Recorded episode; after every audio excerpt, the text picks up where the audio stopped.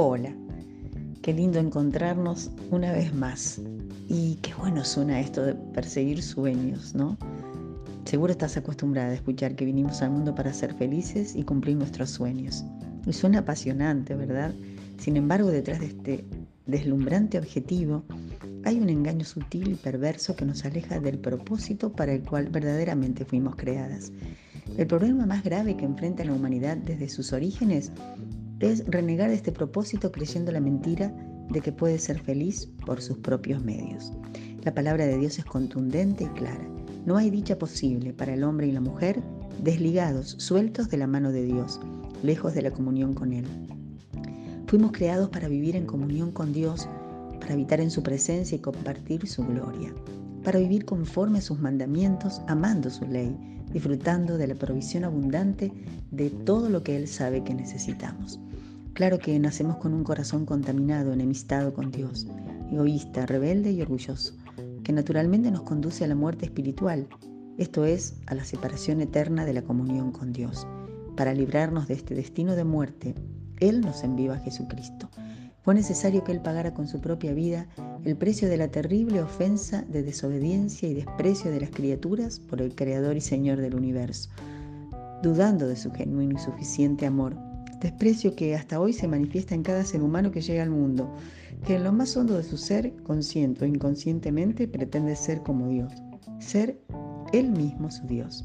Creemos que podemos gobernar nuestra vida según nuestros propios juicios, en función de nosotros mismos y nuestros intereses, en su mayoría mezquinos, que no tienen en cuenta al otro, que podemos vivir a nuestro antojo, a mi manera, ¿te suena? En esta ambición y visión somos educados, formados, en una cultura que resiste a Dios. La sociedad global se sumerge en un mar oscuro, plagado de violencia, de falta de amor, de enfermedad y muerte, que dice que todo se acaba aquí. Y aún así insiste en que puede lograr hacer mejor el mundo, que llegará el día en que todos los males serán erradicados. Pero sin Dios, esto no es más que una soberbia aspiración y un imposible. Reconocer en Jesús por la fe al que nos salvó por medio de su muerte como pago por nuestros pecados ante la justicia de Dios y entregarle el control de nuestra vida, eligiendo obedecer sus mandamientos, nos, reconcilia con Dios y nos devuelve la condición de hijos. Solo habiendo comprendido esta verdad, que es el puro Evangelio, somos reconciliados con Dios y tenemos comunión con Él y vida eterna. Cuando esto ocurre, nuestra naturaleza caída comienza a ser transformada. Toda nuestra vida cambia en la medida en que nos sometemos a la obra de Dios en nuestro corazón y mente. Nuestra manera de ver y entender el mundo y la vida se acomoda a la visión del Padre Creador. Entonces, nuestros sueños comienzan a armonizar con la voluntad de Dios para nuestra vida y no son ya nuestros sueños, sueños de una mente autónoma, los que anhelamos perseguir, sino que son sus sueños para nosotras. Y esto es maravilloso. Creer en Jesús y buscar cada día conocerlo por medio de la oración y la meditación en la palabra de Dios es lo que nos hace verdaderamente felices y nos encamina hacia una vida con propósito de plenitud en Él. No porque los problemas se acaben, sino porque con Jesús estos se transforman en oportunidades para ser cada día mejores, más parecidas a Él. ¿No te agradaría ser cada día más como Jesús? Caminar tus días ya no más sola, dubitativa, temerosa, como sin rumbo, encomendándote a Él cada mañana con la certeza de que Él guiará tus pasos. ¿No es por cierto la mejor meta para comenzar un nuevo año? Por eso antes de que empieces a pensar en todo lo que quieres lograr este año, te invito a considerar cómo está tu relación con Dios. ¿Estás segura de tu salvación? ¿De la vida eterna que solo por la fe en Jesús nos es dada, aceptando tu condición de pecadora por naturaleza, necesitada de un Salvador, para ser libre de la esclavitud del pecado que te daña, te enferma, te domina por medio de pensamientos negativos, miedos, enojos, frustraciones. Y si estás dudando, si estas preguntas te inquietan, por favor no lo dejes pasar porque hoy puede ser el día más importante de tu vida con impacto en la eternidad. Solo arrodillarte y pedir a Dios que perdone tus pecados. Abrir tu corazón a la obra del Espíritu invocando a Jesús para rogarle que venga a tu vida para un nuevo comienzo para vivir ya no como te parece, sino conforme sus mandamientos.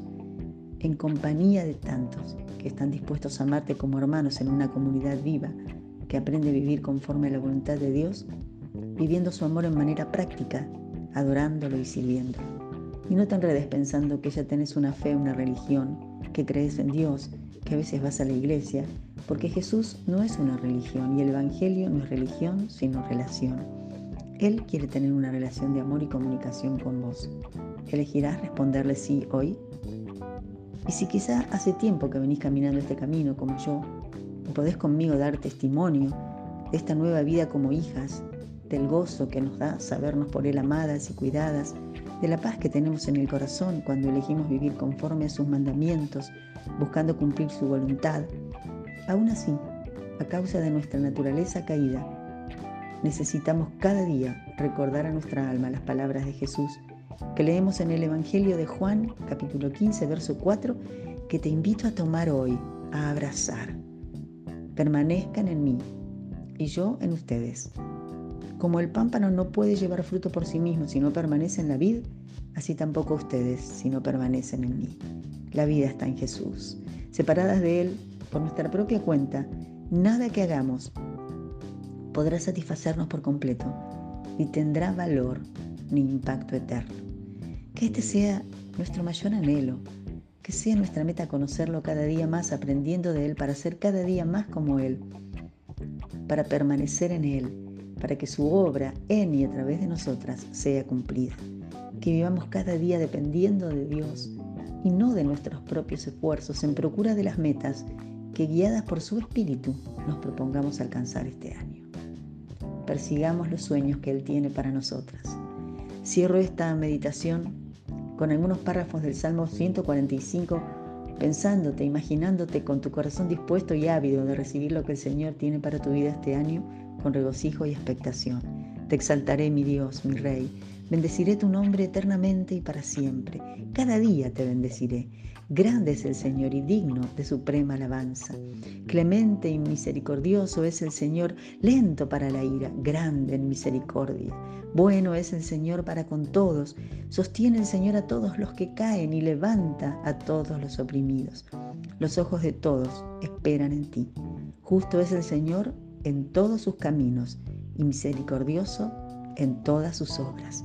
Cercano está el Señor a todos los que lo invocan, a los que lo invocan de veras.